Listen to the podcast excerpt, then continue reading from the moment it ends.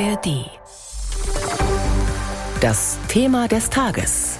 Ein Podcast von BR24.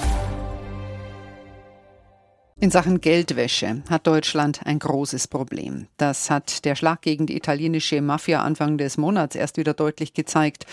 Jetzt berichten Journalistinnen und Journalisten über einen der größten Fälle von Bargeldwäsche der letzten Jahrzehnte, die sogenannte Geheimakte Black Steel.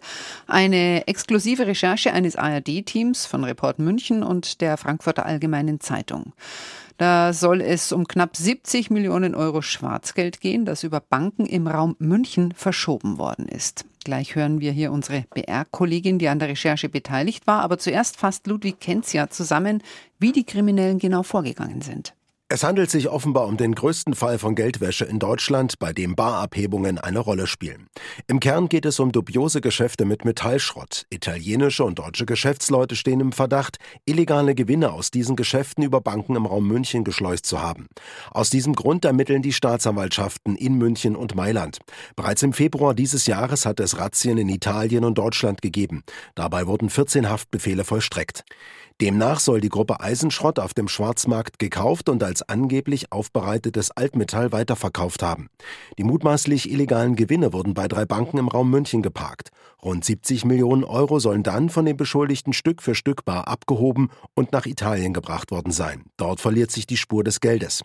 In den Ermittlungen werden auch Verbindungen zur italienischen Mafiagruppe Drangheta geprüft. Der Vorsitzende der deutschen Steuergewerkschaft Florian Köbler sagte, dass ein solcher Fall erneut zeige, dass Deutschland ein Geldwäscheparadies Paradies sei. Seine Gewerkschaft fordere eine Grenze bei der Bargeldverwendung von maximal 1000 Euro beim Bezahlen.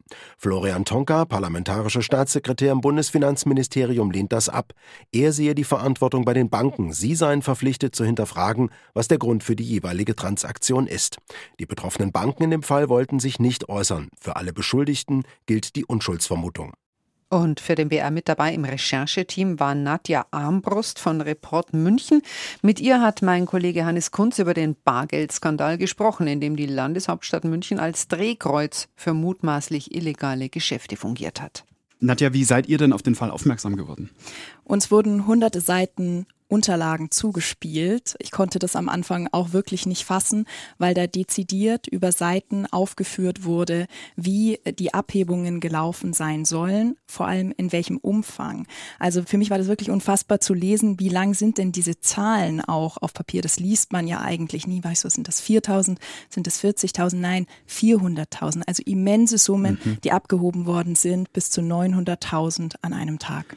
Und es ist ja aber nicht nur diese Dimension, die da irgendwie offengelegt wird. Dieser Fall zeigt auch die große Schwachstelle in Deutschland, nämlich das Bargeld.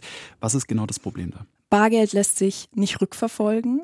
Jetzt ist man in manchen Ländern, darunter Italien, wo auch die Gruppierung vor allem herkam, schon viel sensibler wie wichtig Bargeld für kriminelle Geschäfte ist. In Deutschland, das hat man uns immer wieder bestätigt, ist das Bewusstsein für die Gefahr, wie stark man kriminelle Geschäfte durch Bargeld antreiben kann, eigentlich gar nicht vorhanden. Und in dem Fall sieht man ja wirklich, es gab eine mutmaßlich kriminelle Gruppierung. Man muss immer noch sagen, es ist ein laufendes Verfahren, ne? also es gilt noch mhm. die Unschuldsvermutung.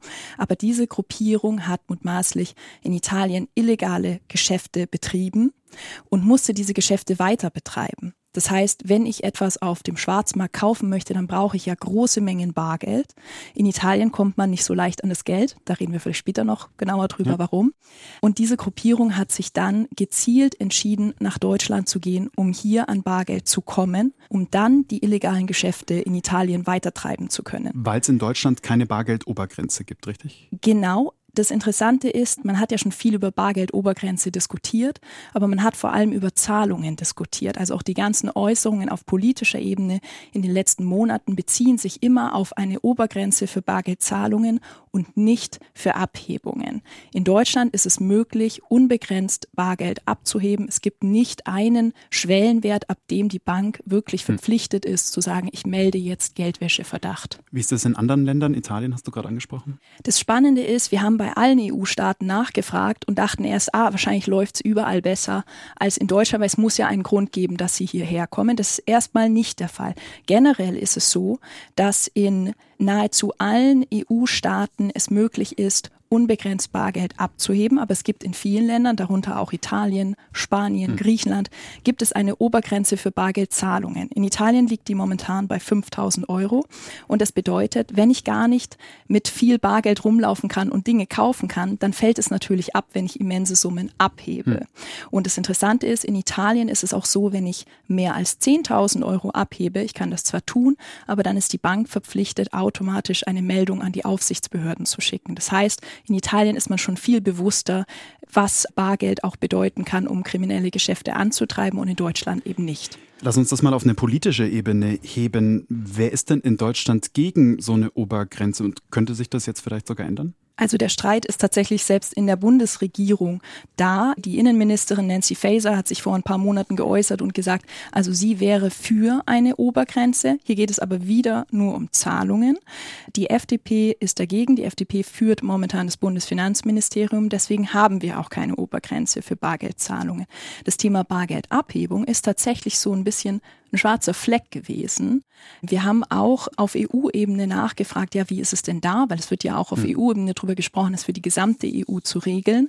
Und da hat man uns auch klar gesagt, nein, das Thema Bargeld Zahlungen, da eine Obergrenze einzuführen, das ist bisher überhaupt kein Thema gewesen. Es geht immer nur um eine Obergrenze für Zahlungen. Also dieser Fall zeigt plötzlich ein neues Gefahrenpotenzial für etwas, was man so vielleicht noch nicht in dem Maße auf dem Schirm hatte. Jetzt ist es doch aber so, dass Bundesfinanzminister Lindner da eine neue Behörde vorschlägt. Was ist das genau? Was ist davon zu halten?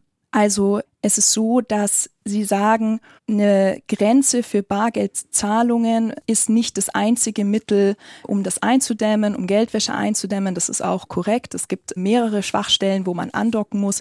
Und es betrifft zum Beispiel die Zusammenarbeit von Ermittlungseinheiten oder auch die FIO, äh, bei der momentan ganz viele Geldwäsche-Verdachtsmeldungen hängen, die noch nicht bearbeitet werden. Also ja, auf struktureller Ebene muss man was verbessern. Wie genau?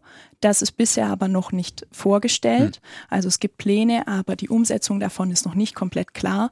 Und im Gespräch mit Experten wurde uns immer wieder deutlich gemacht, eine Grenze für Bargeldzahlungen und auch für Bargeldabhebungen ist ein relativ leichtes Instrument, ein schnelles Instrument, um Geldwäsche einzudämmen. Lass uns nochmal auf den konkreten Fall schauen, den ihr da recherchiert habt. Warum haben die sich eigentlich ausgerechnet Bayern ausgesucht als Umschlagplatz? Mm, ja, das ist eine spannende Frage. Im Gespräch mit italienischen Ermittlern haben wir das auch gefragt und die haben gesagt, die Verdächtigen oder ein Verdächtiger hat uns das selber bestätigt, dass sie absichtlich nach Deutschland gegangen sind, weil man hier leichter Bargeld abheben kann. Warum München, das ist die große Frage, das wissen wir auch hm. nicht. Laut FAZ, die an eurer Recherche beteiligt war, wurden große Geldbeträge bei der Stadtsparkasse München und der Hypo Vereinsbank abgehoben. Was sagen die Banken denn dazu, die ihr konfrontiert habt, dass durch sie mutmaßlich Geld im großen Stil gewaschen wurde? Also es handelt sich eben um mehrere Banken im Raum München, bei denen abgehoben worden sein soll. Wir haben bei den betroffenen Banken angefragt und äh, die haben klar gesagt, sie möchten sich nicht äußern. Sie berufen sich dabei auf das Bankgeheimnis. Das ist ein bisschen schade, weil wir gerne auch darüber gesprochen hätten, wie ist es denn generell? Also wie handhabt ihr es, wenn Kunden kommen und Geld hm. abheben hm. möchten in einem großen Umfang. Wie geht ihr damit um? Informationen von BR-Kollegin Nadja Armbrust von Report München. Mehr zur Geheimakte Black Steel und zum Thema Geldwäsche gibt es ab 16 Uhr in der ARD-Mediathek und eine Zusammenfassung dann nochmal heute Abend bei Report München um 21.45 Uhr im ersten.